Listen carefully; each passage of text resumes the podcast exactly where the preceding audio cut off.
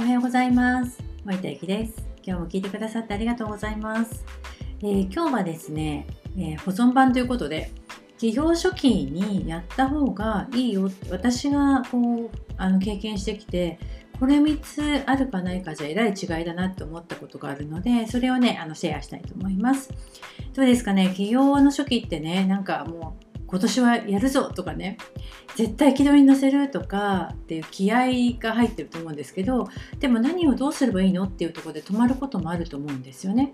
うん、それで、えーとね、私が考えたというか私がこう試行錯誤した時にやっぱりこの3つだよなって思ったことがあるんです。うん、何だと思いますか？起業しようかなって絶対今日起業するぞって思った時に外しちゃいけない3つのことです。ね、何でしょうね。えーと、まず1つ目、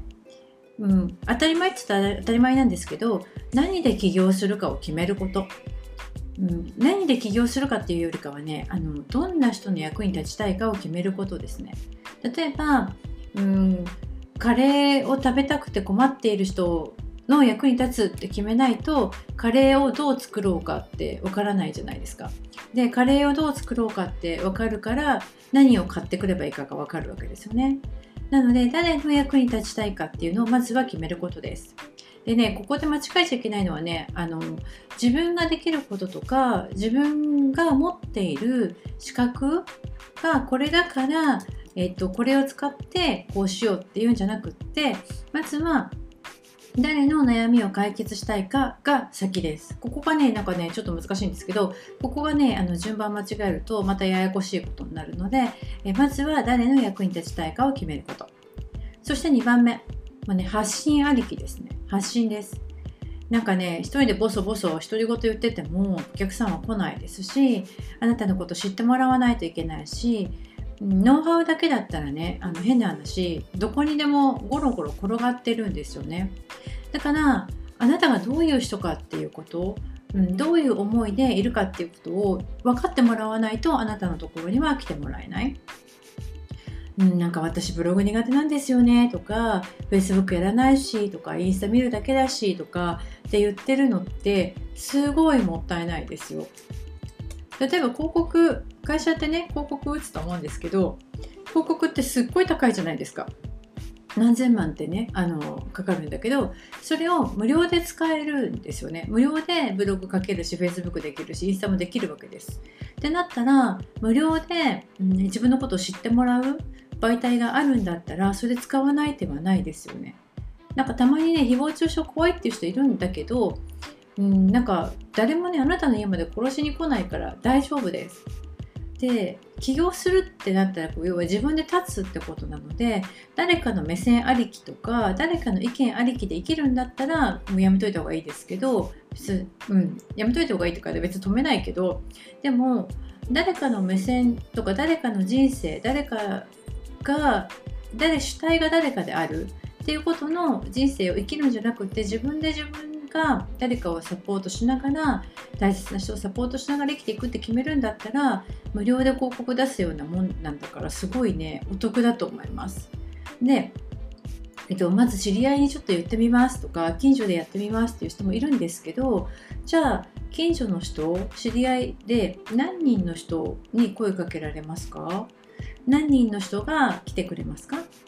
ちょっとね本当本当にリアルに数えてみるといいかなと思います。私とか今何かやろうと思っても10人ぐらいしかいないんじゃないとか思うぐらい。そうするともう10人で頭打ちですよね。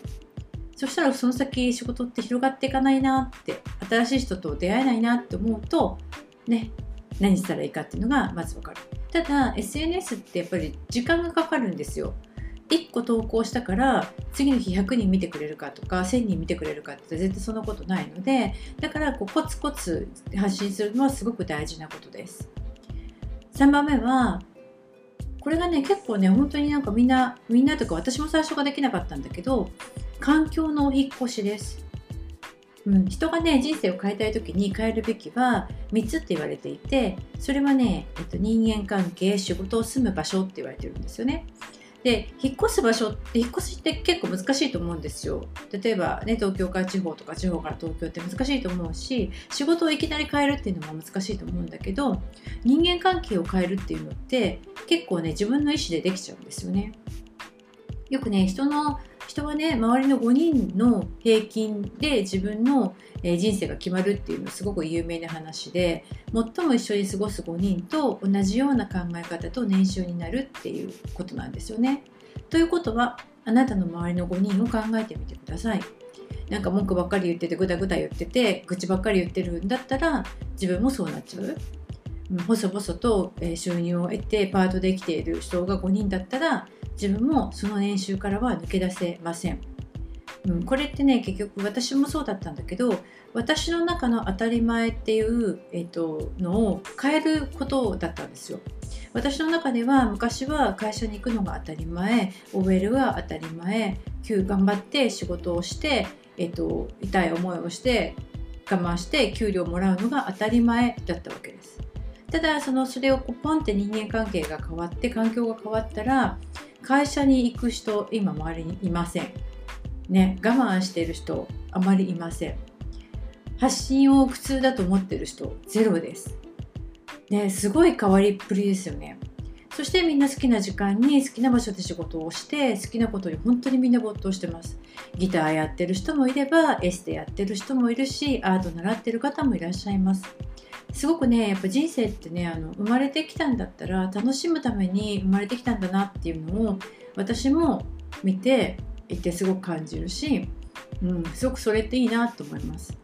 でこの間ねこれ全然別件なんだけどこの間ねちょっとある人と話していてで私が母のことをね母は3年前亡くなったんですけど母って私のことを今ね見てて許してくれるかなって言ったんですよ。なんか結婚もしてないしなんか好き勝手生きてきたしこれってお母さんにとってはなんか迷惑な娘だったんじゃないかなって思ったんですよねそしたらその人が言ってくれたのが「いやいやいや」ってお母さんはそのあるお母さんの人生のある短い時間にやっぱり自分のために生きたかった時間があったと。だから、うん、私を見ててすごく誇らしげに思ってると思うよって言ってくれた人がいたんです。でこれって私にとってはすごくありがたくて、うん、皆さんもこう我慢するだけが、うん、家族のためじゃない。我慢するだけが子供のためじゃないっていうことをやっぱり、うん、感じるのがいいんじゃないかなと思いました私もこう母がなんか私がこうやって好きなことやってるのを自分の人生とねこう重ねて喜んでくれたりとかしてるんだったら、うん、嬉しいなと思うしねうん、子供たちが好きなことをやってるお母さん見てうちの母はなんか自慢だわって思ってくれたらやっぱり嬉しいじゃないですか。でこう誰かに嬉しいと思ってもらえるためにやるんじゃないですよ。やるんじゃないけどなんかそういうふうにねあの違う自分が楽しむことで違うところに影響が与えられるっていうのもいいんじゃないかなっていうふうに思います。ということで、えーと、3, 日3つのこと、ね、あのぜひねあの環境を整えて、えー、引っ越しをしてねそして発信をしてまずは、えー、何をで起業するかを決めるっていうことをやってみてください。えー、ということなんですけれどもですけれどもやっぱりねオンラインにはねオンラインの掟があるんですよ。ということで、えオンラインで、え企業をね、軌道に乗せる3ステップっていうのは、1月23から30日のビジョン実現の 3day フェスで、え大公開します。ですので、えーとね、ポチッと、え参加をね、していただければなと思います。今日もね、聞いてくださってありがとうございました。